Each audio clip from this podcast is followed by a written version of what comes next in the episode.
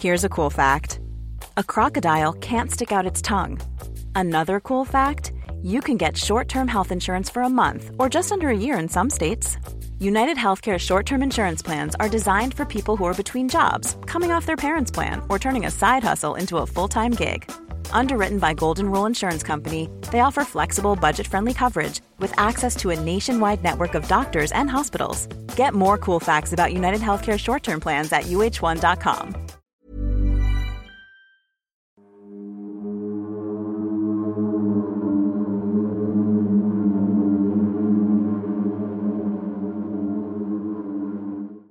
Muy buenas noches, estimados antisuscriptores. Mi nombre es Miguel Padilla y les doy la bienvenida a este espacio lleno de libros, leyendas, magia e historias de terror al que llamamos el Anti-Podcast. Me encuentro como cada domingo en presencia de Sergio Bocanegra, nuestro muy querido editor, y al más allá de este micrófono, la brillante doctora Cass. ¿Cómo estás? Estoy encantada, como cada domingo, de estar con este maravilloso equipo de producción tan grande.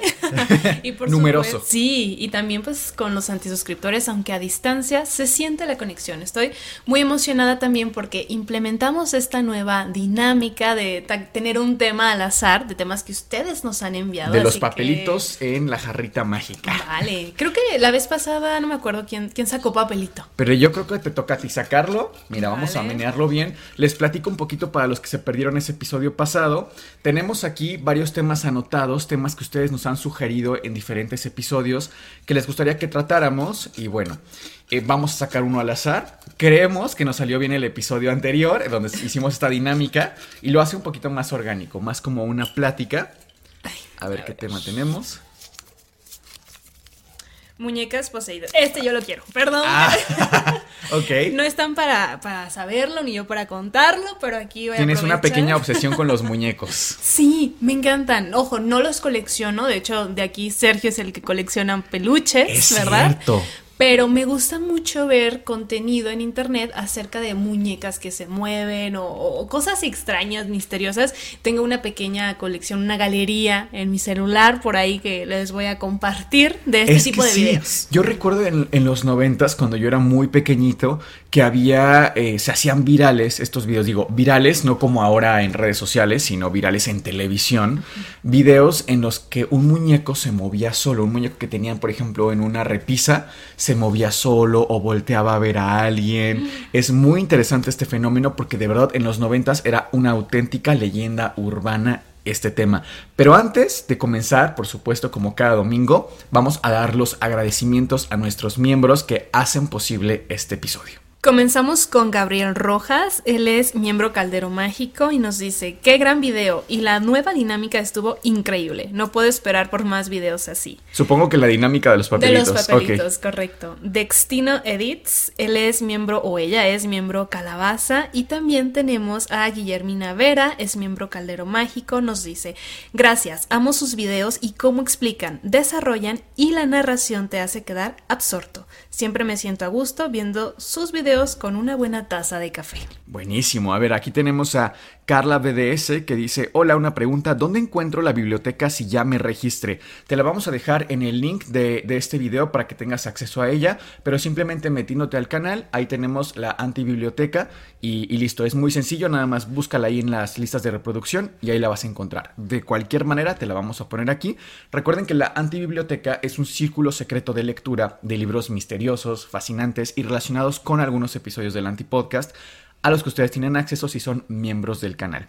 Tenemos también a Rodrigo Bustamante, que es miembro fantasma, a Ellie Green, miembro calabaza, y por último a Única Style Store, que dice, la magia para mí sí existe. Creo que todos hemos vivido cosas inexplicables y extraordinarias. Quizá no actividad poltergeist, pero sí cierta sorpresa cuando en nuestra vida se manifiestan cosas a que llamamos con la oración o que a veces parecen cosas del destino. Por cierto, por favor, suscríbanse a este canal si es que aún no lo han hecho. ¿Que es gratis? Es gratis, correcto, porque nuestra meta es llegar al millón antes de que se acabe el año. Sin querer llegamos al medio millón ahora, así que sin pensarlo, así que eso ayudaría muchísimo al canal. Nosotros somos Sergio, Cas y Miguel y esto es el Anti Podcast.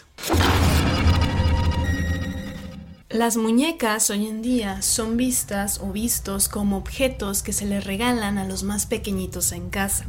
Esto con la finalidad de fomentar la creatividad, estimular el juego y en términos generales, pues causar alegría en los más pequeños. Sí. Sin embargo, los muñecos, las muñecas en la antigüedad no estaban vistos como esto, como juguetes, sino más bien eran objetos ritual. ¿A qué me refiero? Eran objetos que cuando se le llegaban a regalar a los niños era para introducirlos en el mundo espiritual. También es muy sabido que las estatuillas, este tipo de objetos, o son buenos, por ejemplo, no vayamos tan lejos, la imagen de los santos, de los dioses, la tienes en tu casa para protección, para proteger tu hogar. Pero también está la otra cara de la moneda. Es decir, estos muñecos que se crean con la finalidad de causar daño, de causar mal. Por ejemplo, los objetos vudú los muñecos vudú. Claro. Si nos remontamos más hacia la antigüedad, podemos encontrar las efigies egiptas, que son em, objetos o muñecos que estaban creados con la finalidad de causar un maleficio. Era para hechizar a alguien y causarle mal. Entonces, todos esos, estos objetos, estos muñecos del pasado, fueron creados como objetos sobrenaturales, mágicos y ritual. En algunos casos, en muchas culturas antiguas, se ocupaban para enterrar con la persona que había fallecido y posteriormente estos les fueran una especie de guías o incluso de sirvientes en el más allá. Es cierto que fueran como sus acompañantes, ¿verdad? Pero es que para las personas que ahorita dijeron quizá en casa de cómo que los santos son muñecos, bueno, nos referimos a las figuras hechas, vamos, por el hombre, ¿no? Incluso que son zoomorfas o antropomorfas, como un títere, un muñeco o figuras incluso de un santo o una divinidad, que esto es de lo más común. Y es que, claro, Cas, me suena muy lógico que incluso dentro de la tradición eh, de brujería, por ejemplo, es muy común pensar y es lógico, ¿no? Si tú le regalas un muñeco a una persona, concretamente incluso a, un menor, pues es una forma muy sencilla de entrar a su casa, a su espacio más privado. Sí, ¿tú, qué opinas de los famosos muñecos o muñecas poseídos? A mí me encanta también este tema y es que como les comentaba hace un momento, fue muy popular en los años 90, quizá ahora no tanto, pero seguramente que vamos a encontrar en una búsqueda en internet varios videos que les podremos poner en este episodio para que ustedes se den cuenta de lo que estamos hablando, que era muy común ver muñecos que se movían y curiosamente muchos de estos muñecos eh, no estaban ni siquiera articulados o no había una manera sencilla de que se movieran. Incluso hay un video muy popular ahora mismo de una muñeca que está en una caja y está incluso contra una pared. O sea, porque uno podría pensar, claro, se mueven solos estos muñecos porque alguien está manipulándolos desde atrás. O tienen baterías, claro, quizás. Claro, y, es lógico pensar así. De hecho, es, los invitamos a que piensen de la manera más lógica. Sin embargo, este video está interesante porque, como les digo, está contra una pared. No puede haber nadie detrás de la muñeca. Y está dentro de una caja, ¿verdad? Está dentro de una caja. Entonces creo que está muy interesante. Ahora, concretamente para mí el tema se complementa también mucho con un tema sobrenatural que es el tema de los arcontes. Los arcontes es creo uno de los temas más eh, diversos en su comprensión histórica y cultural, porque por ejemplo para el maniqueísmo, que es una religión eh, persa o de origen persa, los arcontes son entidades malévolas, son malignos, son entidades sobrenaturales de bajo astral que tienen actividades pues malignas de, vaya, dañar a otros. Sin embargo, según otras tradiciones, los arcontes son simplemente gobernantes místicos que no comprendemos realmente, que van dirigiendo cómo se comporta el universo. De hecho, la palabra arconte viene del griego arcón, que significa literalmente gobernante, y antes, en la antigua Grecia, se consideraba a los arcontes esos como, como regentes, como gobernantes de ciertas regiones. Sin embargo, también dentro de ciertas prácticas se les conoce a los arcontes como estas mismas entidades, pero que necesitan estar dentro de un espacio más bien antropomórfico, compréndase un muñeco o una figura. Y es muy común, de hecho por ahí me topé con una persona que supuestamente, y lo comparte en redes, tiene la capacidad de ser sensible frente a temas paranormales. Y él va, por ejemplo, a una iglesia y se topa con, eh, por ejemplo, el altar, con las figuras de los santos, y constantemente se escucha que dice, aquí tenemos un arconte, por ejemplo, y siempre suelen ser santos. Entonces se supone que los arcontes son estas criaturas de bajo astral que entran a, a las figuras de los santos y aprovechándose de esta adoración que la gente les ofrece. Porque hay gente que, si bien se supone que no se les debe adorar a las imágenes, de verdad les rezan con muchísimo fervor y los visten con devoción y les expresan amor. Entonces, místicamente o no, si les estamos depositando tiempo, energía a esa figura o a la idea que pensamos que está dentro de esa figura, que es de yeso muchas veces. Pero al mismo tiempo, fíjense qué interesante, porque nosotros pensamos que esa figura representa, por ejemplo, un santo, a una entidad buena. Pero ¿quién nos garantiza eso? ¿No? O sea, pensamos que sí, no, claro, está en un templo, pero nuestra lógica en realidad ahí no cabe, porque es un tema totalmente dogmático, es un tema totalmente de fe. Y la otra explicación que se le da es justo esa, que entidades malignas entran y se aprovechan de estos espacios de energía y de adoración, por ejemplo, a los santos. Y creo que está muy interesante porque podría ser algo similar con los muñecos, pues, de juguete. Qué interesante, Miguel, que tomes este tema de los arcontes porque sin querer es un tema que nos han pedido mucho que, del que hablemos. De lo que yo he leído de los arcontes es que, y en lo que podemos coincidir definitivamente, es que buenos o malos, porque aquí, ojo, las tradiciones son muy variadas, son mixtas, ¿no? Entonces pueden ser buenos o malos, pero en lo que sí se identifican siempre es que son gobernantes, los que dirigen, los que le dan el rumbo al mundo, a la humanidad. Entonces, me parece un tema bastante fuerte, ¿no? Que sean estas entidades que ni siquiera podemos llegar a comprender tal cual, que sean las que toman estas decisiones tan importantes. Y por cierto, hablando de este video, de esta muñeca que está dentro de una caja, Creo que lo tengo por aquí, sería increíble poder colocarlo en el video para que también ustedes lo puedan observar.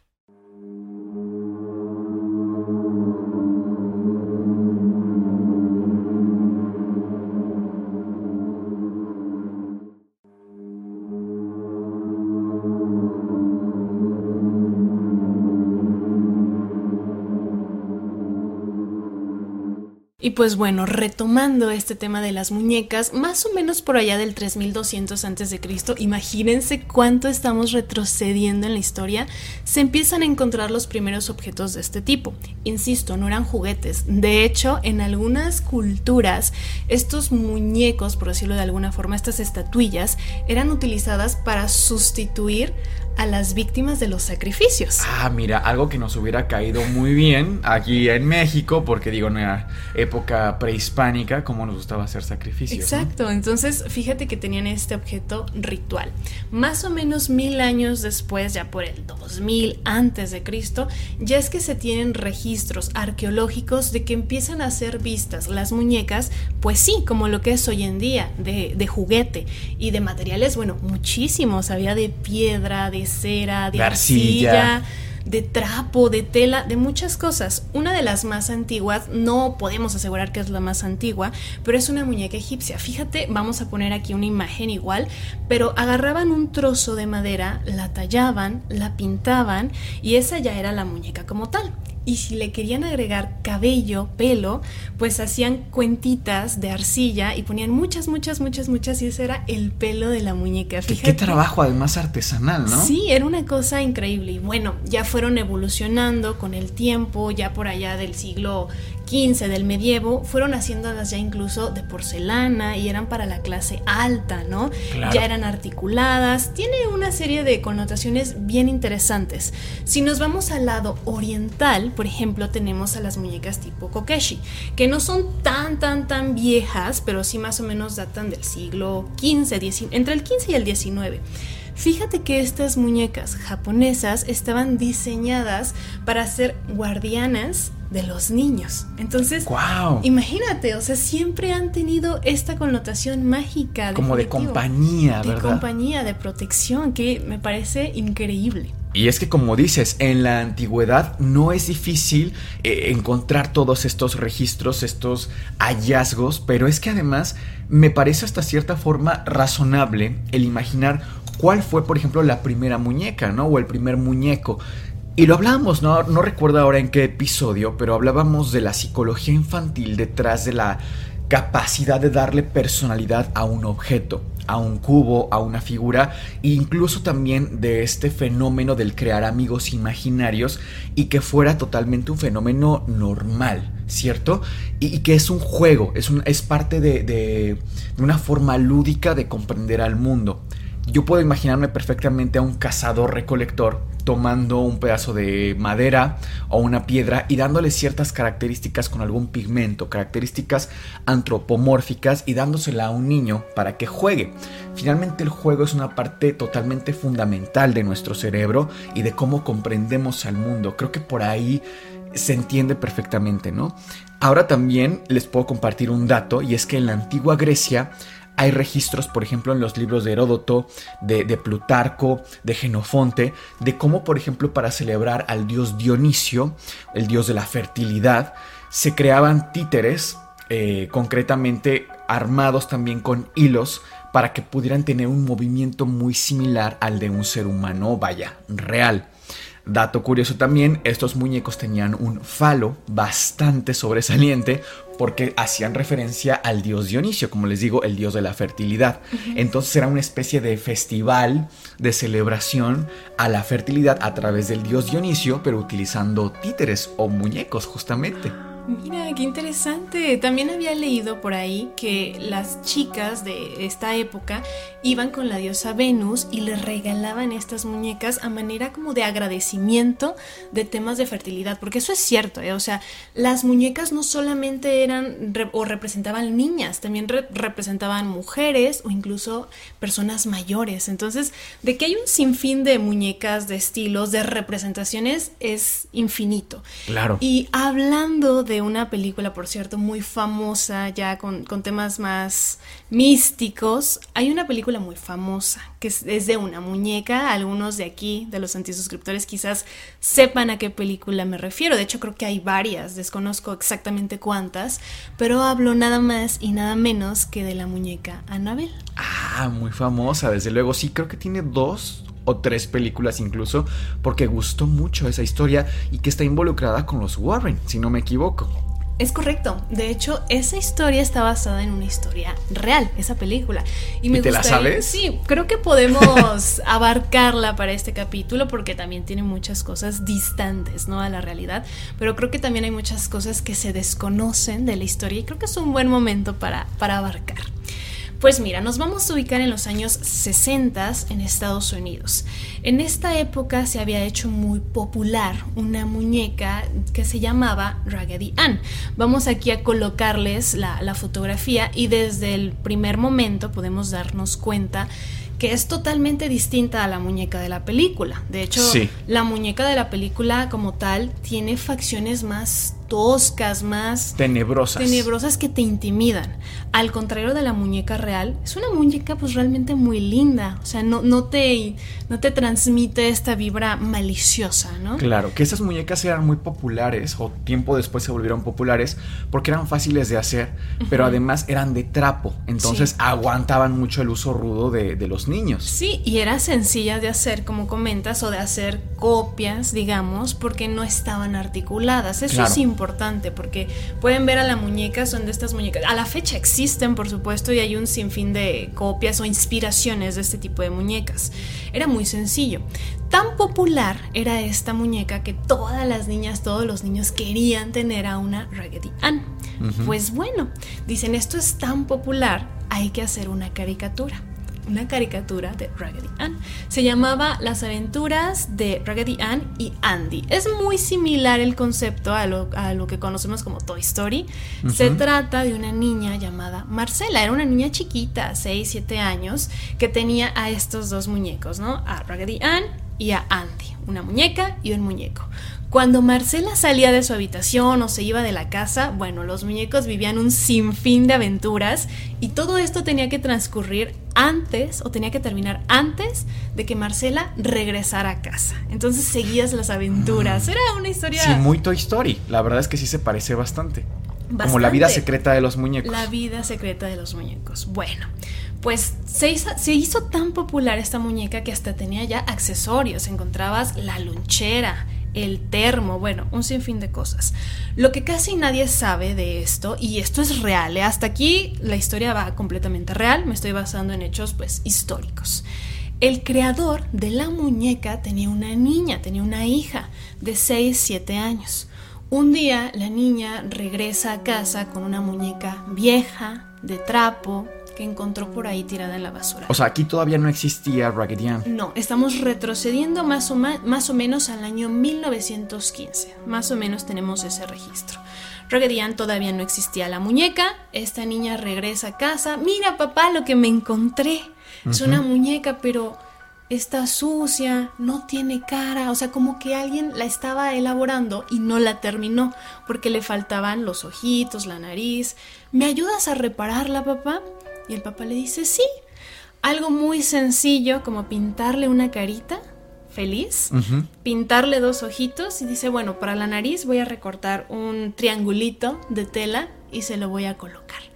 Y bueno, la lavaron y fue la, la, sensación de la niña, imagínate. No, pues claro, ya tenía muñeca nueva, ¿no? Pero no sabían de dónde salió no, la muñeca. No sabían de dónde salió. Te digo, muy probablemente alguien la estaba elaborando, se desesperó, la tiró, la perdió y se quedó a la mitad. Bueno, esta muñeca fue, se empezó a hacer popular tanto que, este, tan popular la muñeca que decidieron empezarla a hacer en masa. O sea, al final, esto que surge de, la nada, pues empieza a ser una gran producción, una fábrica de muñecas. El señor se hace rico prácticamente. Pero la historia es triste porque la niña, Marcela, que también se llamaba así la hija del señor. En la vida real. En la vida real, tanto como en la caricatura.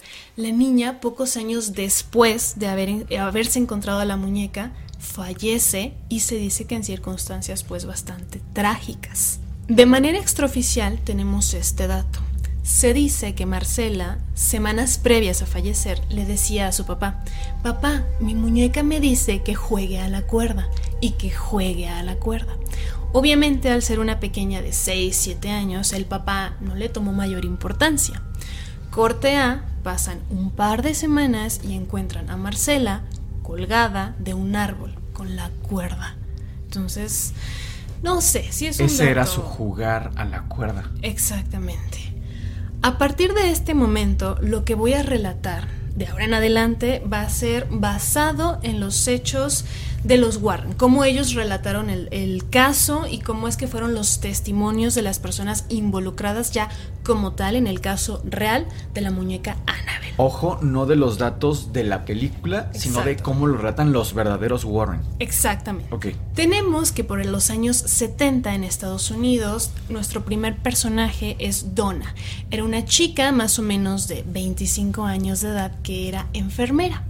Ella recientemente se había mudado a un departamento para que le quedara pues más cerca el hospital donde iba a trabajar. Por supuesto, para hacer mucho más fácil el mantenimiento, el coste del lugar donde ella iba a vivir, decide rentar junto con una compañera de habitación, una famosa roomie, que su nombre era Angie. Angie era más o menos unos 3, 4 años mayor que, que Donna y también era enfermera se llamaban muy bien, tenían el mismo horario en el hospital, que como no me dejarás mentir, son horarios sí, pues, complicados. complicados, pesados, eh, el área de la salud siempre es complejo. Y pues bueno, empezaron a, a vivir ahí, todo marchaba bastante bien, hasta que la mamá de Jonah decide regalarle, aunque ya era una adulta, ojo aquí, una Raggedy Ann a su hija. Esto porque, insisto, las muñecas eran muy populares, era un regalo común, digamos, y no necesariamente era para, para las niñas o para los niños, también se podía regalar hasta a los adultos. Como un peluche, digamos, de hoy en día. Exacto, y fíjate que era una muñeca muy grande, casi de un metro prácticamente, era una muñeca grande. Primera diferencia con la película, que realmente era una muñeca pues mucho más pequeña. Bueno, pues al momento que Donna recibe esta muñeca de su mamá, fue una especie de, pues como de recordar, ¿no? O sea, era la hija pequeña de esta mujer recientemente se había ido a vivir a otro lugar. Y aquí otro dato importante es que la muñeca era nueva, porque uno de los datos que se comenta en algunos lugares es que la muñeca era usada, que ya había pertenecido a otra persona. O que era la misma que de Marcela. Exactamente. Y eso no es verdad. No, o sea, se fabricaban al por mayor, era una producción enorme de esta muñeca. Entonces la mamá la compra y se la regala a Donna. Entonces, ojo porque era una muñeca completamente nueva.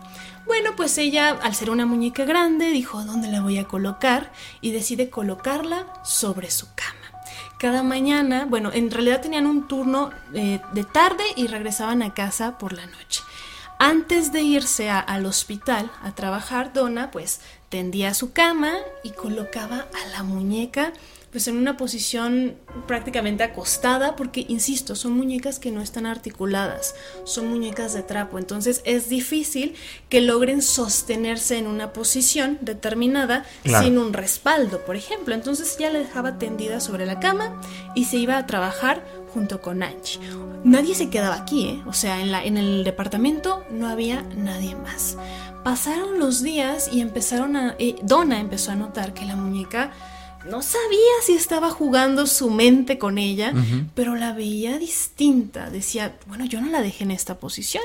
O sea, yo la dejé recostada y de repente la encontraba, por ejemplo, de lado o más sentada. Qué raro, qué raro.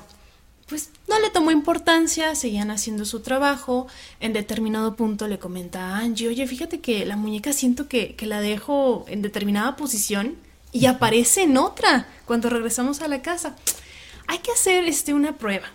Hay que cruzarle los bracitos y las piernas. Eso sí se puede hacer con estas muñecas de trapo. Más cuando es una muñeca grande. Pues le cruzan las piernas, los brazos y cortea cuando regresan con los brazos descruzados completamente. Ok. qué raro. Siguen pasando los días, los días y hacen la prueba contraria, o sea, la deja completamente con las extremidades pues así dispersas, abiertas y regresa y las piernas cruzadas. Esta prueba es más compleja porque es más sencillo de cierta forma dejar una muñeca con los brazos cruzados y que después haga esto por alguna razón, no se sostienen, pero al contrario, o sea, que las tengas así los brazos y que la encuentres así fue muy raro. Ok siguen, se les empieza a hacer hasta cierto punto chusco, graciosillo. Oye, y antes de, de que esta actividad iniciara, ¿había pasado algo raro en el departamento? ¿Reportan algún otro tipo de actividad? Fíjate que para nada, ¿eh? Ok. Era un departamento, bueno, era un edificio, eran unos departamentos, estaba, era un edificio viejo, pero recientemente los habían remodelado. Entonces, ellas llegaron pues en buenas condiciones a ese departamento, no era algo eh, tétrico de mala, una mala zona. Sin antecedentes. sin antecedentes importantes hasta ese momento. Bueno, pues siguen pasando los días, se les empieza a hacer gracioso, empiezan a bromear hasta cierto punto. ¡Ay, que la muñeca se mueve! Sí, claro, ¿cómo no? Ja, ja, ja. Bueno, un día regresan a la casa y resulta que la muñeca había pasado del cuarto de Donna, porque recordemos que es a la persona, a la chica, a la que le regalan la muñeca. Su mamá. Su mamá. Bueno, pues la muñeca aparece en el cuarto de Angie. No, ese ya es un desplazamiento mucho más. exactamente. A ver, que era un departamento, no era un lugar tan grande, pero cambiar de una habitación a otra es importante, es un movimiento importante. Pues, aunque no lo creas, es como, ok, quizás en la noche llegamos muy cansadas, que al turno del hospital tenemos mucho trabajo, por alguna razón, la dejé en tu recámara. Oye, Cass, y previamente a que la muñeca llegara a la vida de Donna y de Angie, a esta casa, ¿se reporta algún tipo de actividad, algo raro que pasara antes de que llegara la muñeca? Ninguna. A ver, que el edificio era un edificio viejo, pero estaba en una buena zona, estaba cerca del hospital y aparte su departamento acababa de ser remodelado. Entonces ellas llegan a un departamento pues prácticamente nuevo, en muy buenas condiciones. Entonces para nada había registro de cosas extrañas, paranormales, ni siquiera de crímenes al momento. de la historia. Nada de que jugaban a la Ouija, por ejemplo, algún tipo de práctica cultista, nada. No, para nada. Ellas eran unas chicas, bueno, eh, dedicadas a su trabajo, estaban bastante contentas en el hospital donde estaban. No había indicios de absolutamente nada raro hasta ese ¿Y momento. enfermedades mentales? ¿Algún tipo de personalidad esquizotípica de alguna de ellas? No hay registro. Y también otra cosa importante es que decían que a lo mejor, no sé, mientras Donna estaba en el hospital, Angie era la que movía la muñeca, ¿no? Ok. Pero tenían el mismo turno.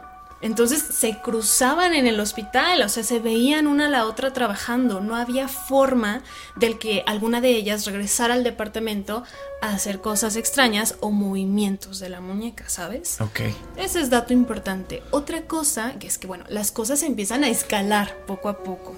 En determinado punto, ellas regresan después de un turno de trabajo del hospital y Donna ve que su muñeca no está en su cama, sobre su cama. Bueno, ¿dónde está? Insisto, es que era una muñeca muy grande, era, no pasaba desapercibida. Claro. Angie le dice, oye, la muñeca está en mi recámara, ¿qué pasa? ¿Por qué la dejaste aquí? No, yo no la dejé ahí. Total, que empieza... Se desplazó de una recámara a otra. Sí, imagínate, a ver, que si es un departamento, no era una casa muy grande, pero ya estamos hablando de, de una habitación a otra habitación. Ok. Eso es importante, pues se ríen, dicen quizás estábamos muy cansadas, yo me la traje, porque también la ocupaban, sabes, a manera de almohada, porque era grande. Entonces, no sé, no le dan tanta importancia. Pasan los días y cuando van llegando al apartamento, la encuentran en la ventana, pero como si estuviera observando, como de cierta forma como si las estuviera Esperando. esperando. Exacto, sí, y estaba así sobre la ventana. Es que yo no la puse ahí. Es que, bueno, yo tampoco. Muy, muy raro. Siguen pasando los días, todo va transcurriendo, la muñeca sigue haciendo lo mismo, la dejan en una posición, amanece con los brazos distintos, boca abajo, boca arriba, esto sigue igual. Pero ya cuando esto escala, a digamos que ya es, a ver, algo aquí está pasando Preocupante. preocupante.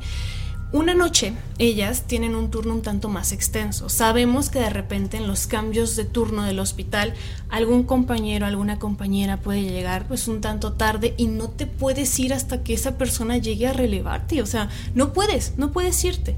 Entonces se extiende un poco más el horario de trabajo de lo habitual. Ellas regresan juntas al departamento más tarde y se encuentran a esta muñeca, a la Raggedy Ann, en una silla frente a la puerta, sentada de rodillas. A ver, que cómo haces eso con una muñeca así. No Claro. está articulada. No había forma de que ella pudiera estar de rodillas. Y aparte, ¿quién movió la silla? No, y aparte la connotación que tiene, vamos, de, de- de la muñeca, las estaba esperando y hasta cierto punto me da la, la impresión de que hasta molesta estaba, ¿no? Como esperándolas ya porque no están aquí. Porque- no sé, esa apariencia me está dando la situación. Sí, porque tenían horarios muy exactos. Y justo el día en que por X o Y se retrasan en el hospital, ella está ahí esperándolas. Bueno, aquí ya la cosa fue, se está tornando extraña, ¿qué está pasando? Tenemos que pedir ayuda. Es que imagínate que, que llegues y tu muñeca esté así, no hay forma. Empezaron a hacer pruebas, a ver, pon la muñeca de rodillas, a ver si a ti te se, se queda sostenida así. No había forma, no la podían poner así. Sí, empezaron a pasar muchas cosas de este estilo. Aquí voy a aprovechar para meter a otro personaje, a Lu Carlo, que vamos a referirnos a él solamente como Lu. Él era un chico y era el novio de Angie. Él cuando escuchaba la- las historias de estas dos chicas, o sea, de su novia y de la Donna. amiga de su novia, pues era como, ay, no sé, a lo mejor es una broma. Incluso él empieza a irse por un lado más lógico, como comentabas hace un rato. Siempre los invitamos a pensar de esta manera, siempre por el lado más lógico, por, por la probabilidad. Claro. Decía, ¿y si alguien se está metiendo a su departamento? ¿Algún vecino? ¿Algún malhechor? No lo sabemos. Ustedes se van y el departamento se queda así. No había cámaras de videovigilancia, era complejo pues eh, asegurarse y si es el mismo el- la misma persona que les renta el departamento tiene llave No Mm. sabemos de que de si padezca de sus facultades mentales, quizás ustedes están en peligro. Yo pienso que es alguien que les está jugando una broma. Las chicas dicen, bueno, quizás sí, puede ser. Entonces idean una, una serie de, de formas para tratar de ver si alguien estaba entrando a su departamento. Cosas muy sencillas, Miguel. Me refiero a que, por ejemplo, en la puerta ponían una pequeña cinta adhesiva, algo de Durex, para que cuando alguien abriera, pues se rompiera Como un sello. como un sello. Empezaron a dejar marcas en el piso, cosas pequeñitas, que si alguien abría la ventana o si, porque también decían a lo mejor alguien se está saltando de ventana a ventana, es factible, tenemos un edificio pues muy cercano, pudiera ser. ¿Tú qué prueba hubieras hecho? ¿Qué se te ocurre que tú harías en esta circunstancia? No sé, a mí ahorita se me ocurrió que si ese escenario se nos presentara a nosotros, un ejercicio muy simple es usar harina. Poner a la muñeca en el centro de la habitación y rodearla con harina. Y ver hacia dónde van los pasos. Si van de la muñeca hacia afuera o de afuera hacia la muñeca, ¿no? Porque en la teoría de que los arcontes, y entiéndase arcontes incluso como demonios, ¿eh? Porque supuestamente incluso el padre Fortea, aquí en la suma demoníaca, nos cuenta de la infestación que hay en lugares, en muñecos incluso también, que no están poseídos propiamente, sino que están infestados. Estaría interesante saber si esta entidad, suponiendo que esto sea así, va hacia la muñeca, la toma y la desplaza, o la muñeca es la que propiamente Cobra vida cobra vida o ya tiene a la entidad dentro y se desplaza esperando a que no, no haya nadie, ¿no? No sé, tú, ¿a ti qué se te ocurre? ¿Tú qué harías como para comprobar esto? Ay, me gusta esa idea, es muy buena. Ah, Complementándola, también pudiera ser dejar a alguien vigilando. O sea, O grabar, ¿no? bueno, pero era más difícil en esos años. Bueno, claro, o sea, sí. claro, estaría perfecto grabar, pero difícilmente accedías a una cámara de video, ¿no? No sé, hacer como que salgo, que voy a hacer mis actividades con normalidad y estar muy a la expectativa de ver quién entra al edificio. Ellas conocían a sus vecinos, no, no era un edificio, no creas que era un rascacielos, no, o sea, eran pocos departamentos. Sabes más o menos quién entra y quién sale, ubicas a tus vecinos aunque no les hables que entraría una persona extraña, ahí sí reconozco, digo, bueno, esta persona, ¿quién Sí, es? Qué, ¿Por qué inquietante, ¿no? ¿Te imaginas? Sí. encontrar eso? O a lo mejor ponerme por ahí muy cerca, pero no como tal en el departamento, vigilando si alguien entra. Ahora sí que perder un día de trabajo, pedir permiso o algo, pero por seguridad. Yo también hasta este punto, yo en la historia me voy porque estaba pasando algo de que alguien está entrando. Hay Sí. casos, incluso lo podemos encontrar igual en redes sociales de de personas que viven en su hogar, empiezan a notar cosas extrañas. Mm, Yo no dejé esto aquí, yo no abrí este, esta lata de, de mermelada, lo que sea. Y ponen cámaras de video, esto ya más en la actualidad, y se dan cuenta que hay personas que entran a sus casas cuando ellos están dormidos o cuando ellos no están. Ahora que dices esto de, de encontrar la forma más lógica, me viene a la mente un par de casos que de verdad me parecieron terribles. El primero, voy a empezar con el más leve. Son muy breves, por eso me atrevo a interrumpir. Eh, y creo que también incluso te lo, te lo mostré porque hay video de esto. Es una chica que vive en una casa y está esperando como a través de la puerta y se ve que hay un tipo que llega y toca la puerta durísimo, como que quiere irrumpir en la casa. Ella no le abre, pero la cámara pues continúa grabando hacia la calle. El tipo este insiste, insiste en entrar, intenta entrar y no, pues no puede, la, la casa está cerrada. Da dos pasos para atrás el tipo y saca un arma y empieza a disparar al aire. Imagínate nada más qué, qué, qué peligro. O sea, a veces de verdad dan mucho más miedo los seres humanos vivos que cualquier otra entidad. Y hay otro caso que a mí sí de verdad me dejó muy impactado y desde entonces confieso que yo no duermo si mi casa no está cerrada con llave y mi cuarto con seguro. Porque escuchen esto. Es un caso en el cual igual una chica vivía sola en su departamento y cada vez que ella despertaba por la mañana se daba cuenta que objetos desaparecían de donde estaban y aparecían en otro lugar súper extraño. Por ejemplo, zapatos suyos aparecían dentro del refrigerador. Qué raro. Sí, o por ejemplo, fruta aparecía en el excusado, así puesta. cosas rarísimas que ella decía, bueno, es que esto de verdad no es normal. Yo no lo estoy haciendo. Claro, sin embargo, ella se dedicaba eh, a trabajar en un laboratorio, era laboratorista, tenía entrenamiento científico, tenía pues una perspectiva, de hecho ella no creía en nada paranormal y lo que hace es decir, ¿sabes qué? Pues vamos a documentar. Pone cámaras en su habitación, pone cámaras en la sala, en la estancia, en todos lados en su casa, que dejen grabando pues 24 horas. Fíjense nada más qué terror. En medio de la noche se ve que ella está ya dormida, está en su cama y que se va arrastrando debajo de su cama una figura humanoide. Esto es real, ¿eh? Una figura humanoide en piel totalmente que sale debajo de su cama y empieza a agarrar cosas como los zapatos y los coloca, se le queda mirando a ella, pero que de por una hora completa, no, una cosa escalofriante. Ustedes dirán, bueno, ¿y qué entidad era esta?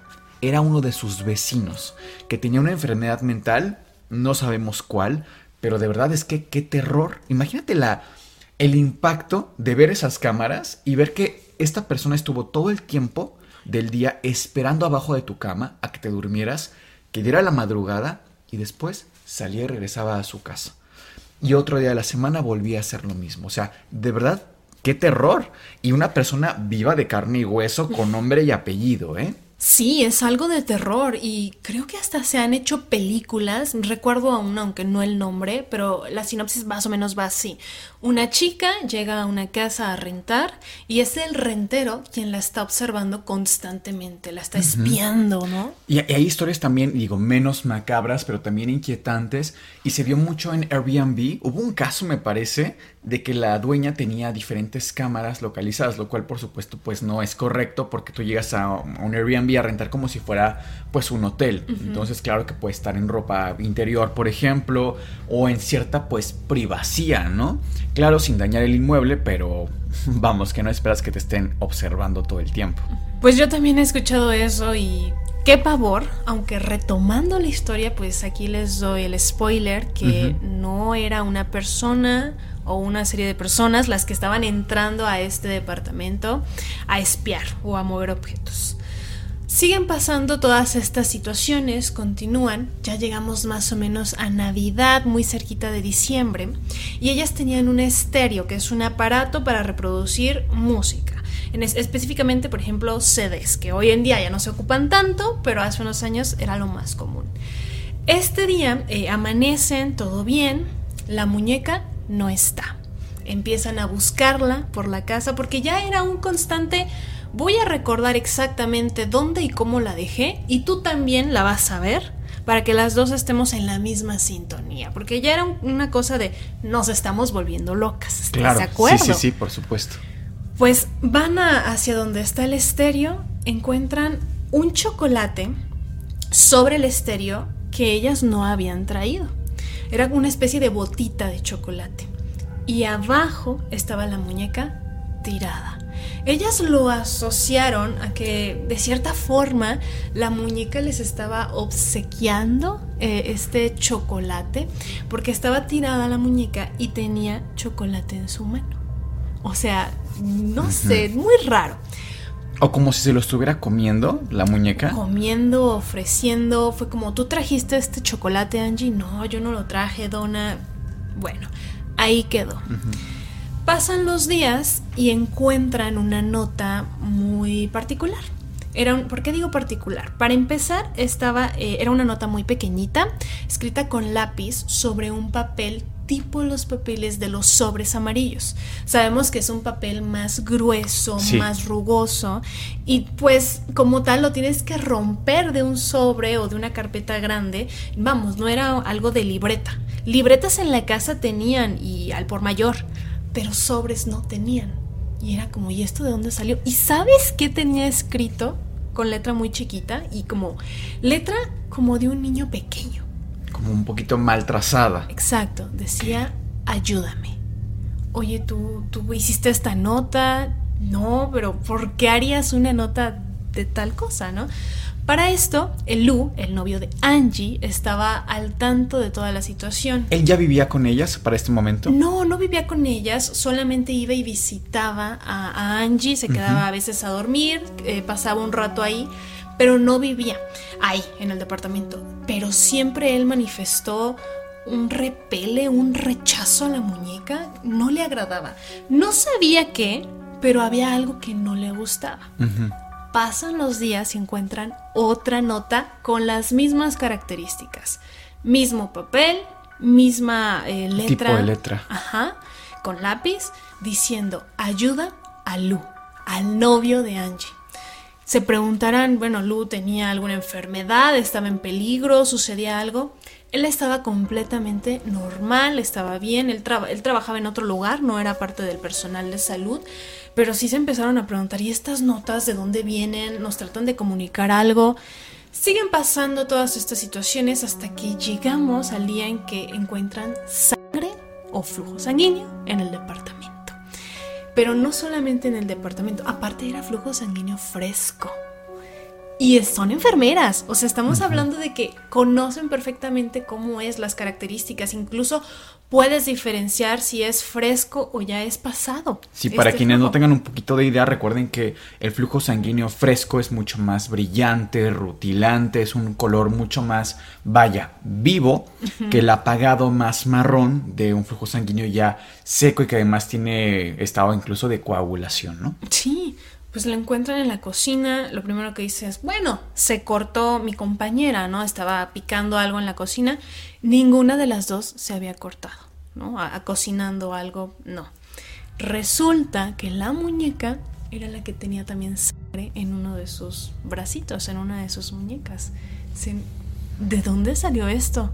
O sea, es que... O sea, el flujo sanguíneo en general, ¿dónde estaba? Estaba tirado en la cocina. Era poco, también no era mucho. Eran unas gotas, pero era fresco.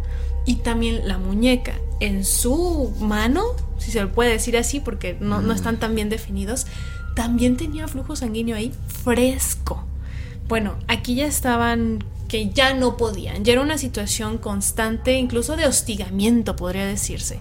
¿Qué deciden hacer? Bueno, contactar a una medium. Era lo más eh, cercano que ellas encontraron, decir, es que también, de verdad... Ellas no eran católicas, ellas cristianas. No, no practicaban alguna religión en específico y como siempre lo hemos dicho en este programa, ¿a quién te acercas? No hay un instructivo, no hay un manual. Total, que contactan a este medium, llega a la casa, le explican la situación, han estado pasando estas cosas, esta es la muñeca, la muestran, la medium empieza a hacer eh, la sesión espiritista y les dice, se trata de una niña, una niña de 7 años que falleció en este edificio, muy cerca de este departamento hace 40 años atrás. Ok. Aparte de todo, falleció de una manera trágica, muy violenta. ¿Cómo se llama? Le preguntaban Donna y Angie. Se llama Anabel.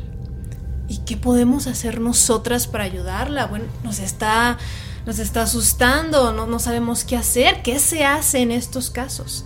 La medium les dice, ella tiene una pregunta para ustedes. Ella puede quedarse dentro de la muñeca se quiere sentir acompañada, ella está solita, no encuentra el camino, no encuentra la luz, necesita compañía y se ha sentido muy a gusto con ustedes.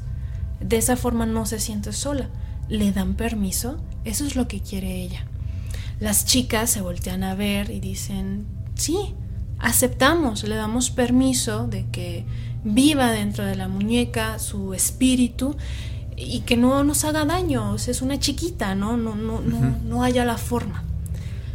La espiritista cierra sesión y se va las cosas se quedan así, de cierta forma ellas ya lo racionalizan, lo vuelven más normal, más cotidiano, el sí tenemos un espíritu, pero es un espíritu sano, bueno, no nos va a hacer ningún daño, ninguna maldad. Ya están como más conscientes y lo empiezan a normalizar el hecho de que la muñeca se mueva, cambie de posición, aparezca en un lugar, aparezca en otro.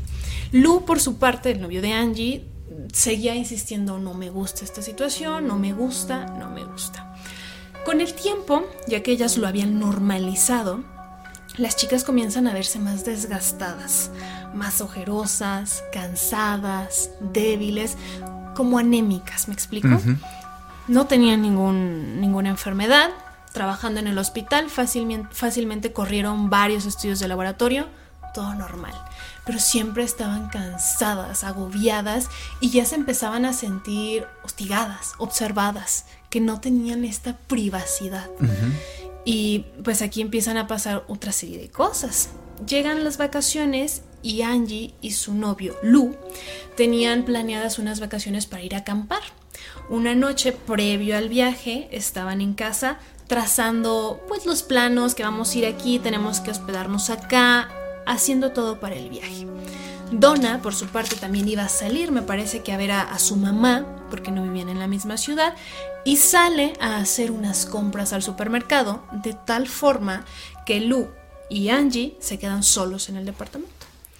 Y en la habitación de Donna empiezan a escuchar ruidos, como que alguien está sacando cosas de una maleta y pone y quita y abre y cierra. Dicen, ¿qué será si Donna no está? La muñeca se supone que estaba en el cuarto de Angie. ¿Qué será? ¿Qué será? Lo primero que piensa Lu, dice, ha de ser algún intruso, algo. Voy a agarrar, me parece que agarro un bate. A ver qué pasa, voy a abrir la puerta. Tú aquí quédate, Angie camina poco a poco, se pone detrás de la puerta y automáticamente ya no hay ruido. Aún así, decide abrir la puerta. Entonces toma la manija, la gira y abre de repente. Empieza a buscar en la habitación, a primera vista no hay nadie, no hay nada. Comienza a abrir el armario, que si debajo de la cama, ¿dónde está oculta la persona que, se metió a la casa. Es que si hay alguien, definitivo. No solo lo escuché yo, siendo Lu, sino lo escuchó Angie. Ella está preocupada, está detrás observando. Se queda Angie un tanto más lejos por, por, la sala, pero observando, ¿no? Al pendiente. Sí. Lo único que se encuentra eh, Lu en el piso es a la muñeca.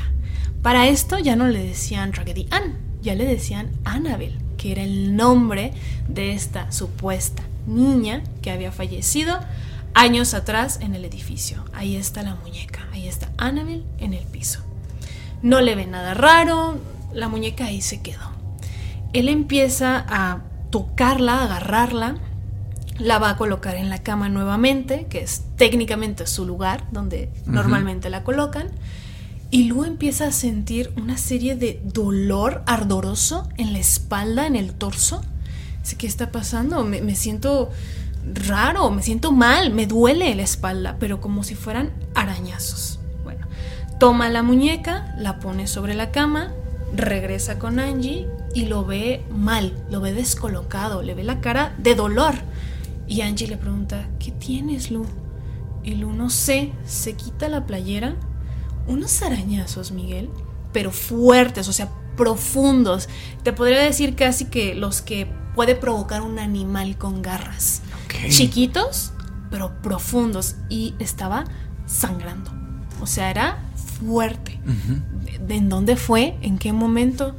No sé. Ningún animal cerca, ningún contacto, un gato, etc. Reja, por ejemplo, de repente que tienen los fierritos como salidos. Nada. Yo minutos antes lo único que hice fue entrar a la recámara de Donna. No hay nadie. Y me empiezo a sentir así.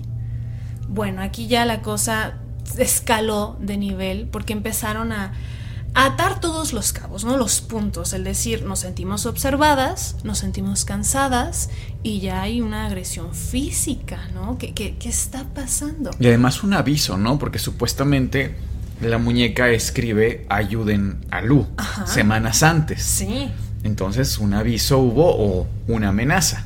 Exacto, porque en ese momento no sabían o no, no, no, no constaba aún que la muñeca había sido quien había escrito eso. Ah, Pero ya que Lu esté pasando por estas situaciones, híjole. Semanas siguientes regresan del campamento, Lu llega a casa, algo cansado del trabajo, te digo, iba y venía, visitaba a las chicas y regresaba a casa. Ese día se queda dormido en la cama de Angie. Angie estaba en la sala preparando otras cosas y de repente siente que algo se sube a sus pies.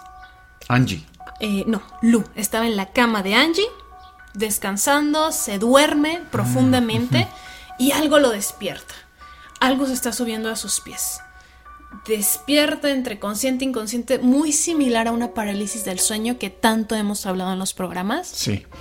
empieza a subir por sus piernas esto que siente y era la muñeca. Se coloca sobre su pecho, o sea, fíjate desde dónde, desde los pies, llega hasta el cuello y con sus manos comienza a oprimir a nivel de la tráquea. Luno puede respirar, empieza a ahogarse, quiere despertar, quiere moverse, pero no puede. Y dice, ¿qué está pasando? ¿Qué está? No puede. Y una desesperación tremenda.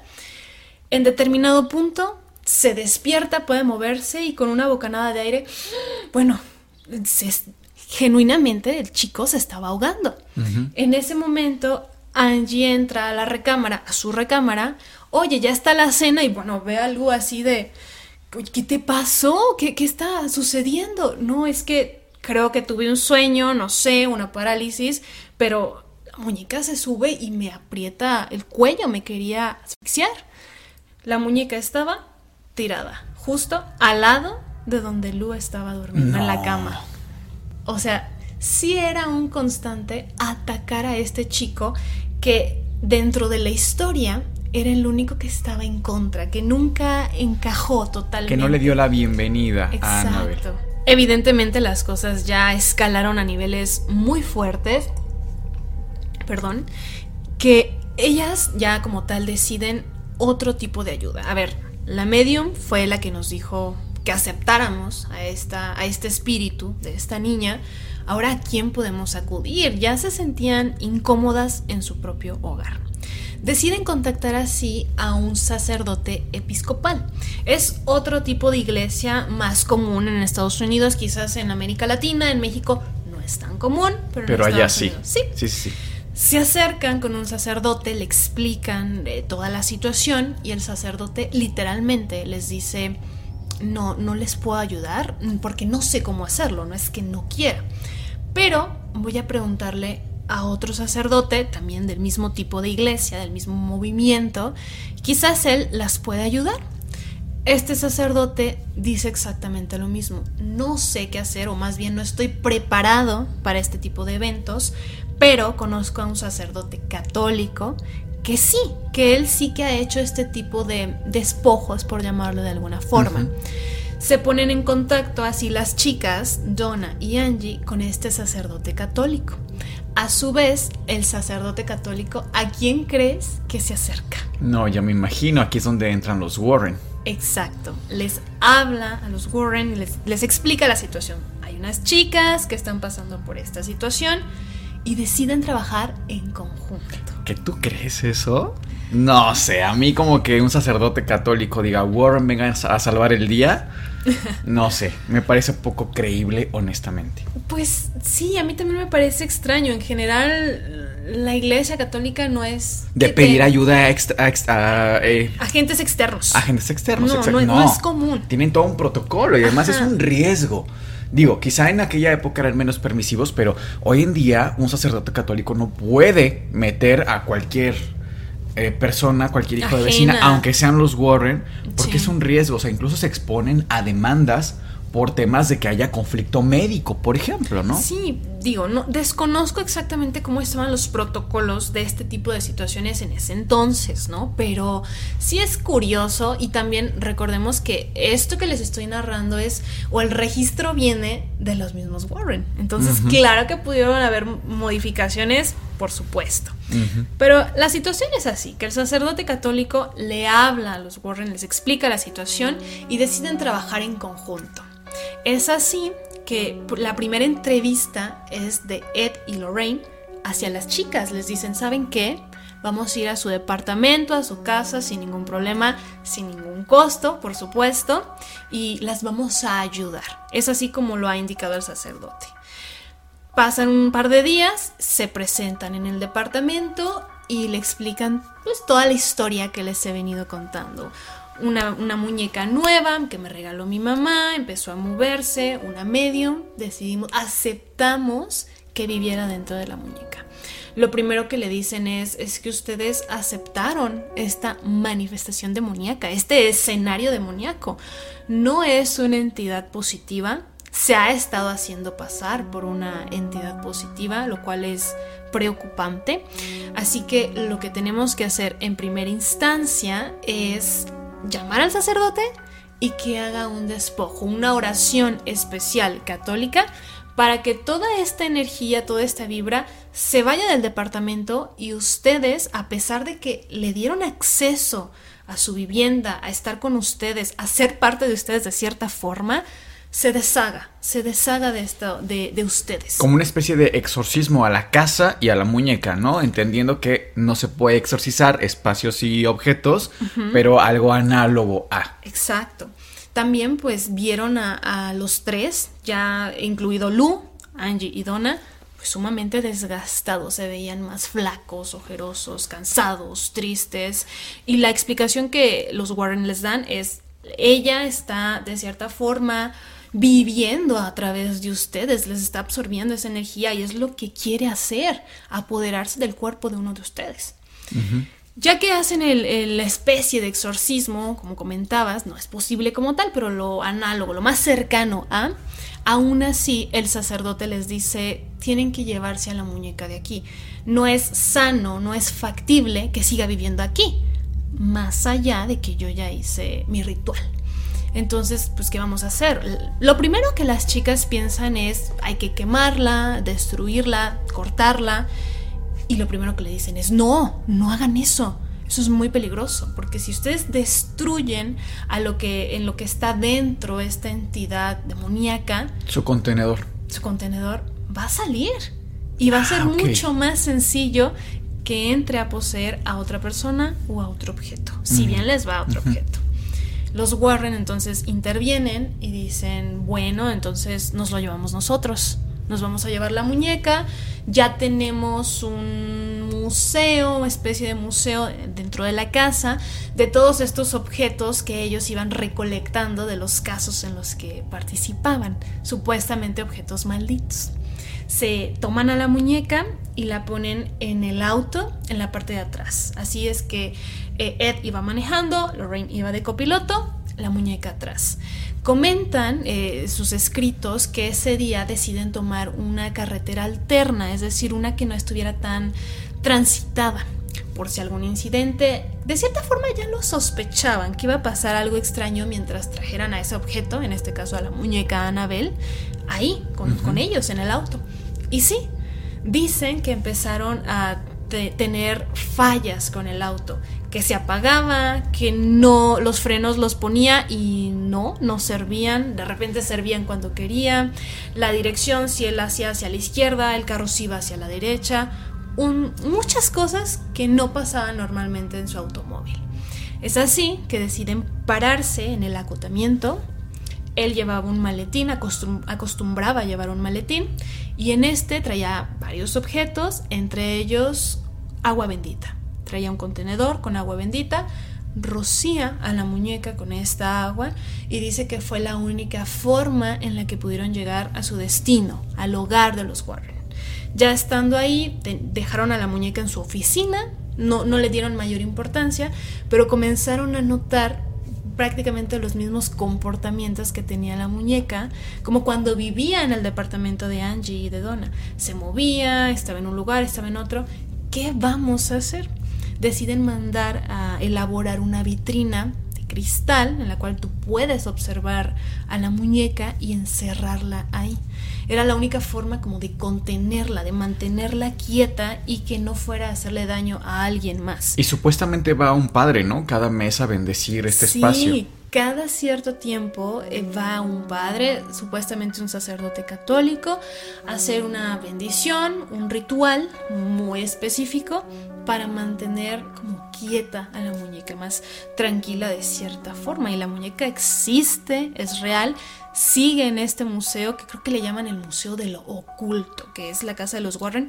No tiene como tal el permiso de ser un museo, le faltan ciertos requerimientos, entonces no se puede visitar así como tal, como a simple vista, digamos. Existen cinco puntos que a manera general, según la tradición, se cumplen cuando hay un caso de infestación. a manera de brevario cultural les vamos a comentar cuáles son estos cinco puntos. Y cabe recalcar que como acaba de decir Cass, esto es según la tradición. El primer paso sería el asedio demoníaco y es prácticamente que cuando hay actividad demoníaca de infestación en un espacio como una casa, un departamento o en un objeto, por ejemplo un muñeco o una muñeca, es el aviso de que existe esta entidad, de que está presente. Las personas alrededor de este espacio o de este objeto escuchan pasos, risas, crujidos, arañazos en las paredes y sobre todo se sienten observadas, se sienten asediadas por esta entidad. El segundo punto es la infestación, es decir, esta entidad demoníaca quiere poseer a un objeto que esté obviamente cerca de las personas a las que eventualmente les quiere hacer daño. El tercero sería la opresión y la opresión prácticamente es que la persona se siente con mucha menos energía, se siente debilitada. Por supuesto que estos pasos y concretamente este tercero de la opresión demoníaca corre con paralelismos claramente explicables por la ciencia por ejemplo, por una simple anemia que prácticamente cualquiera de nosotros ha tenido. El cuarto punto es la posesión demoníaca, es decir, el objeto o la entidad que está dentro del objeto quiere pasarse al cuerpo de la persona que ha estado acechando y que ha estado trabajando. Afortunadamente, en este caso, no llegamos al cuarto punto, sino que nos quedamos en el tercero, pero a final de cuentas es el objetivo de esta entidad. Claro, y por último, el quinto paso es la liberación del alma. Concretamente hay dos caminos posibles en este último paso, que el primero sería que el alma de la persona poseída sucumbe frente al demonio y se le entrega. Finalmente, el otro posible camino sería, en el caso por ejemplo de Annalise Mitchell o el famoso caso de Emily Rose, que el alma de la persona y el final de esta persona sirvió como para otras almas, sirvió para un fin incluso divino. Y para continuar con la historia, sobre todo con los videos que les prometí al principio, ¿no? De, de mi galería, que colecciono estos videos de muñecos poseídos, extraños, bueno, les voy a mostrar uno que aparte de todo tiene contexto, porque estamos de acuerdo que hay videos que nos encontramos en internet, pero desconocemos la historia que hay detrás. Entonces, este video sí tiene historia y es muy interesante. Se trata de una pareja, son unos esposos, me parece que de Estados Unidos, que reciben un regalo. Es una osamenta de juguete que tiene un cuerpo pequeño, pero una cara, un cráneo grande. Ah, sí, que está simpática, incluso la figura, Sí, ¿no? está- está No es, simpática. no es atemorizante en realidad. Para nada, tiene un botón el cual tú pulsas y esta calaca baila y se mueve al compás de la música. Ojo porque no habla, no emite palabras, solamente baila y se, eh, se mueve al compás de la música. Bueno, pues este regalo se lo obsequió a la pareja una mujer gitana. Tenían una amistad, pero en determinado punto algo sale mal, desconocemos las causas, pero la mujer les dice que algo malo les va a pasar, o sea, les, les avienta una maldición, los amenaza. La pareja lo toma pues sin más temor, continúan su vida, sin embargo este juguete comienza a prenderse por las noches sin que ellos opriman el botón. Piensan lo primero que el juguete se descompuso, alguna falla, lo que sea, deciden quitarle las baterías, pero el juguete sigue funcionando ya incluso sin, Sin baterías. Imagínate nada más. Pues llegan a un hartazgo tal que deciden grabar al juguete mientras están, están haciendo pruebas con él. Comienzan a oprimir el botón, pero ya no quiere jugar, ya no quiere moverse esta calaca. Entonces están ahí una y otra y otra vez hasta que sucede algo bien impresionante, porque, insisto, el muñeco no hablaba.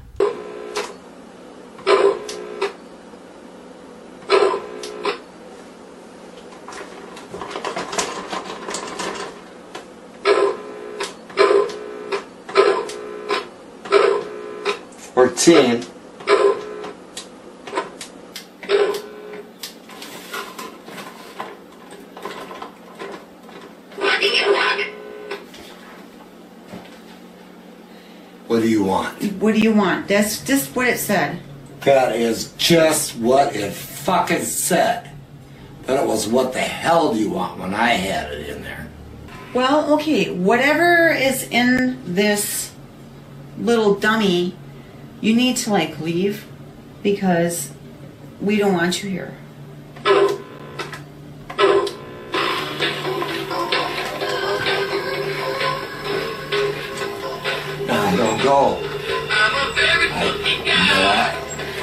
Never went that far. It never went that far.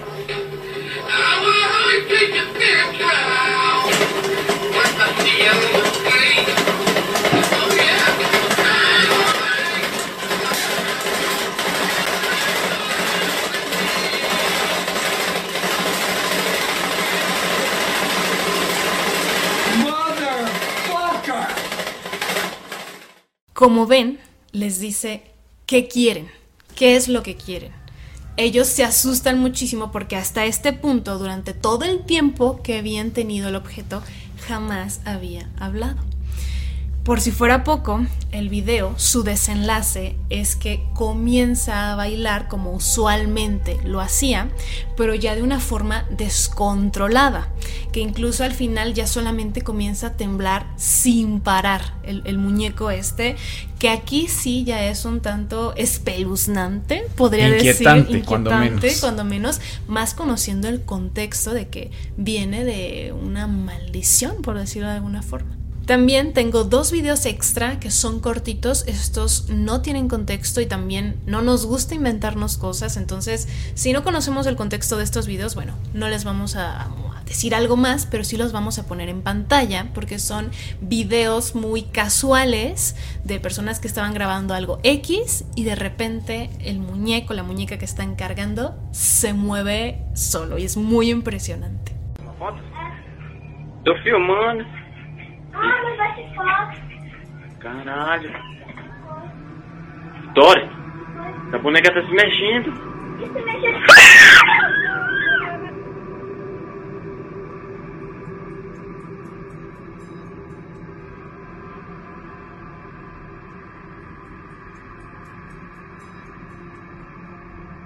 Bueno, aquí les presentamos a la muñeca de Bessie que se la regalaron a sus 15 años.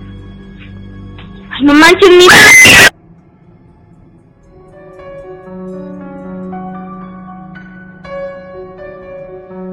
Que hablando de muñecas y de muñecos, aquí en México tenemos una zona que hasta turística es, porque la gente va y se planta ahí pues para visitar la famosísima isla de las muñecas, que tú esa historia la conoces muy pero muy bien. Eso es cierto. Fíjense que igual para los que no sean de México, muy cerca de la capital de Ciudad de México, a unos 20, 30 kilómetros, está la zona de Xochimilco. Sí, claro. Esta zona es característica de canales de agua.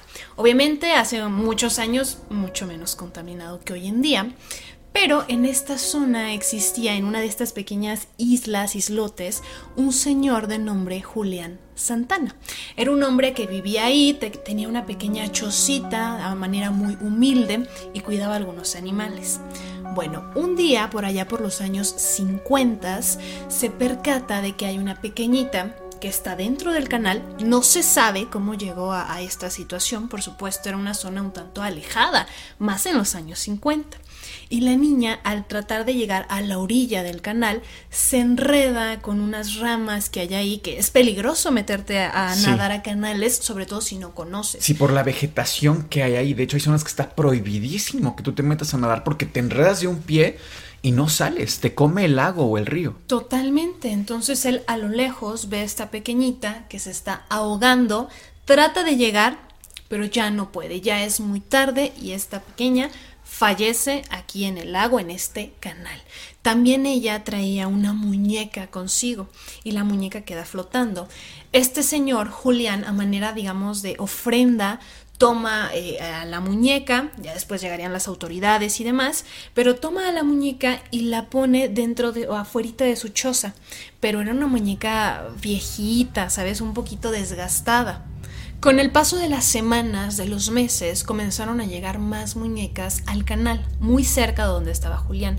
Obviamente eran muñecas abandonadas, maltratadas, que les faltaba un ojito, alguna extremidad, el cabello, y Julián comenzó a recolectarlas y ponerlas alrededor de su choza, dentro de su choza, en los árboles. Vamos, llegó un punto en el cual ya no se daba abasto, que decidió, decidió colocar, digamos, como estacas y poner ahí a estas muñecas. Obviamente causaba pues un sentimiento extraño, un Sí. tanto tétrico. Si lo ves y no pasa desapercibido este lugar de ninguna manera. Totalmente, y les vamos a dejar imágenes por aquí en pantalla para que vean a lo que me estoy refiriendo, porque esto, insisto, es totalmente real. Durante todos estos años ya más o menos nos trasladamos al 2001. Insisto, el suceso de la pequeñita sucede por los años 50. Ya estando por el 2000, 2001, un día Julián en una trajinera junto con su sobrino estaban por ahí en el, en, eh, andando en uno de estos canales y Julián le dice a su sobrino que siempre ha sentido que hay algo acechando a por él, o sea, a por Julián, dentro de estos canales, dentro del agua, que tiene mucho miedo. El sobrino no le da mayor importancia a la plática, de hecho no era como que fuera una plática, como que era un comentario pasajero, no sintió ese temor en su tío. Ok. Él se va, el sobrino, a ver unos animales que tenían por ahí por la zona, a ver cómo estaban. Cuando regresa a por su tío, el tío, Julián, había fallecido. O sea, lo dejó de que 5 o 10 minutos después de que le comenta esto y ya no estaba. O y además de una, de una forma trágica, ¿no? es correcto, estaba el, el tío ahí en el canal, eh, también había fallecido ahogado, pero no encontraron mayores causas, me explicó, fue bastante extraño. Ya con el tiempo, bueno, la isla se conservó, sigue en pie, pero sí se- después familiares de Julián comentan que él siempre sentía que de alguna forma el espíritu de esta niña que fallece ahí Por quien inicia la isla de las muñecas. Lo acechaba de alguna manera, fíjate. Y ya casi para finalizar este episodio, Miguel, dime, ¿cuáles son tus conclusiones, por favor? Concluyo, Cass, con que eh, no se encuentro muy poco probable, no termina de cuadrarme a mí personalmente la idea de que haya actividad, no digamos paranormal, sino incluso energética con respecto a un muñeco, a una muñeca o en general a una figura antropomorfa. Sí es cierto que tiene una connotación religiosa, cultural. Por ejemplo, no, hay temas que no tocamos como el vudú, por ejemplo, Sí. ¿no? Quizá para no salirnos demasiado del tema, pues no convendría hacerlo ahora, quizá para otro episodio, si les interesa el tema. Pero claro que tiene una, una connotación mucho más energética en este aspecto. Sin embargo, encuentro difícil de creer que cualquier muñeca Barbie, cualquier tipo de muñeco que tú tengas, ¿no? El que a cada quien le gusta, el que cada quien convive en su infancia, sea de alguna forma una puerta para alguna entidad. Realmente me parece poco creíble, pero al mismo tiempo no dejo de sorprenderme con estos videos de muñecos moviéndose solos que parecía que están al pendiente, ¿no? Y no sé, me parece bastante inquietante con la historia de, de mm, Annabelle, la verdadera historia de Annabelle. Igual me hace mucho ruido esta parte de haber llamado a los Warren, como vengan a salvar el día una vez más. Por lo menos la iglesia de hoy es un lujo que de ninguna manera se permitiría. Realmente, como dije, incluso se exponen a demandas. Tienen un protocolo súper estricto. Pero además, pues los Warren, como que de buenas a primeras, no sé, lo encuentro poco creíble también en esa parte. Y que se lo tomaran tan a la ligera. ¿No? Porque el caso ya para este punto en el que les hablan a ellos es de la muñeca se está moviendo sola, la muñeca nos está esperando en la puerta de la casa y casi estaban a la puerta de la, de la vuelta de la esquina las notas escritas por la muñeca. Sí. ¿Cómo se lo dejas a los Warren? O sea, no es creíble. Eso mismo casi que es para que se le pase el papeleo al mismísimo Papa. O sea, imagínate nada más la sorpresa de una muñeca que se desplaza sola por una casa. Es que, ¿cuándo se ha visto que esto sea de, ah, no, pues se los encargamos aquí a los Warren, ¿no? Que son compadres. O sea, realmente me parece inverosímil. Pero no deja de ser un tema muy, muy interesante. Me gustaría saber cuáles son tus conclusiones. Pues mm, concluyo en que también el tema de los Warren siempre nos deja un poquito con la duda, ¿no? Como que faltan por ahí datos, son los que cuentan la historia, pero cuentan su historia, ¿no? Entonces, no sé, siempre, siempre siento que por ahí queda un eslabón perdido cuando se trata de historias de estos personajes. A mí personalmente no me dejan de sorprender estos videos, por algo es que los colecciono, por supuesto. Soy fan de estos videos y particularmente sí creo que los juguetes mm, originalmente, y lo dije al inicio del video, ¿no? Sí tienen este componente mágico, ritual, espiritual. No quiere decir per se que así sean siempre, por supuesto que no, pero sí se puede prestar, al menos a, a- a inicios de la humanidad, para eso se crearon, por Claro, un sí, sí. componente, espiritual. De acompañamiento espiritual, como decías. Por otra parte, yo nunca he tenido ninguna experiencia negativa con algún peluche. Es decir, yo tengo conocidos que dicen, mi peluche me mira raro en la noche o, o lo veo diferente o más espeluzna- espeluznante. En mi caso no, y sí era de tener muchos peluches cuando era niña. Nunca me pasó nada así o que resultara atemorizante para mí. ¿Para ti sí? Sí, fíjate que sí, pero digo, y podría ser tal vez una explicación ahora que lo comentas, no lo había contemplado. Pero yo, por ejemplo, cuando era niño, y ten- yo tengo, un- todavía lo conservo, es un peluche de, del muñeco Abu, que es este changuito de Aladdin, de la película de Disney. Y cuando yo era niño, pues tenía alguna pesadilla, como saben, yo, yo padezco terrores nocturnos. Entonces en algunas ocasiones me despertaba muy alterado, muy asustado.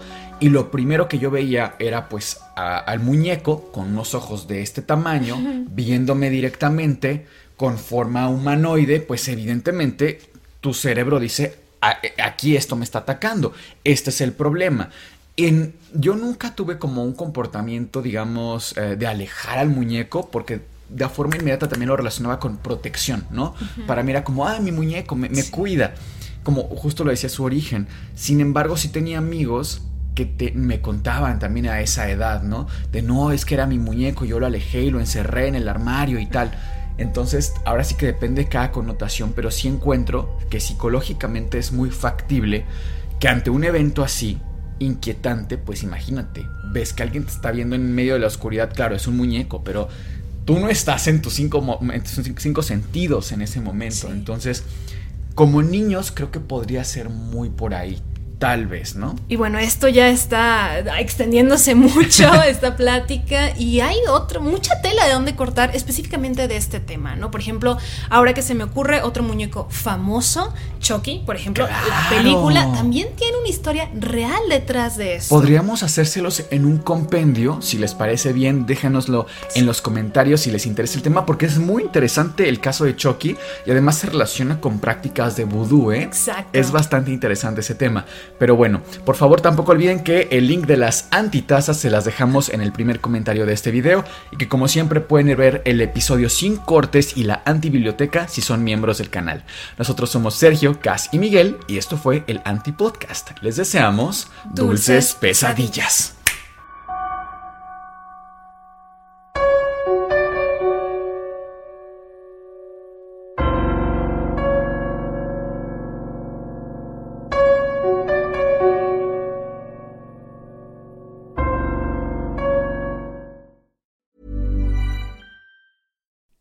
You like to look five years younger? In a clinical study, people that had volume added with Juvederm Voluma XC in the cheeks perceived themselves as looking five years younger at six months after treatment. Look younger, feel like you. Add volume for lift and contour in the cheeks with Juvederm Voluma XC. Reverse signs of aging by adding volume to smooth laugh lines with Juvederm Volure XC. For important safety information and to find a licensed specialist, visit juvederm.com. That's J U V E D E R M.com. Not for people with severe allergic reactions, allergies to lidocaine, or the proteins used in Juvederm. Common side effects include injection site redness, swelling, pain, tenderness, firmness, lumps, bumps, bruising, discoloration, or itching. There's a risk of unintentional injection into a blood vessel, which can cause vision abnormalities, blindness, stroke, temporary scabs, or scarring. Talk to a licensed specialist to find out if it's right for you.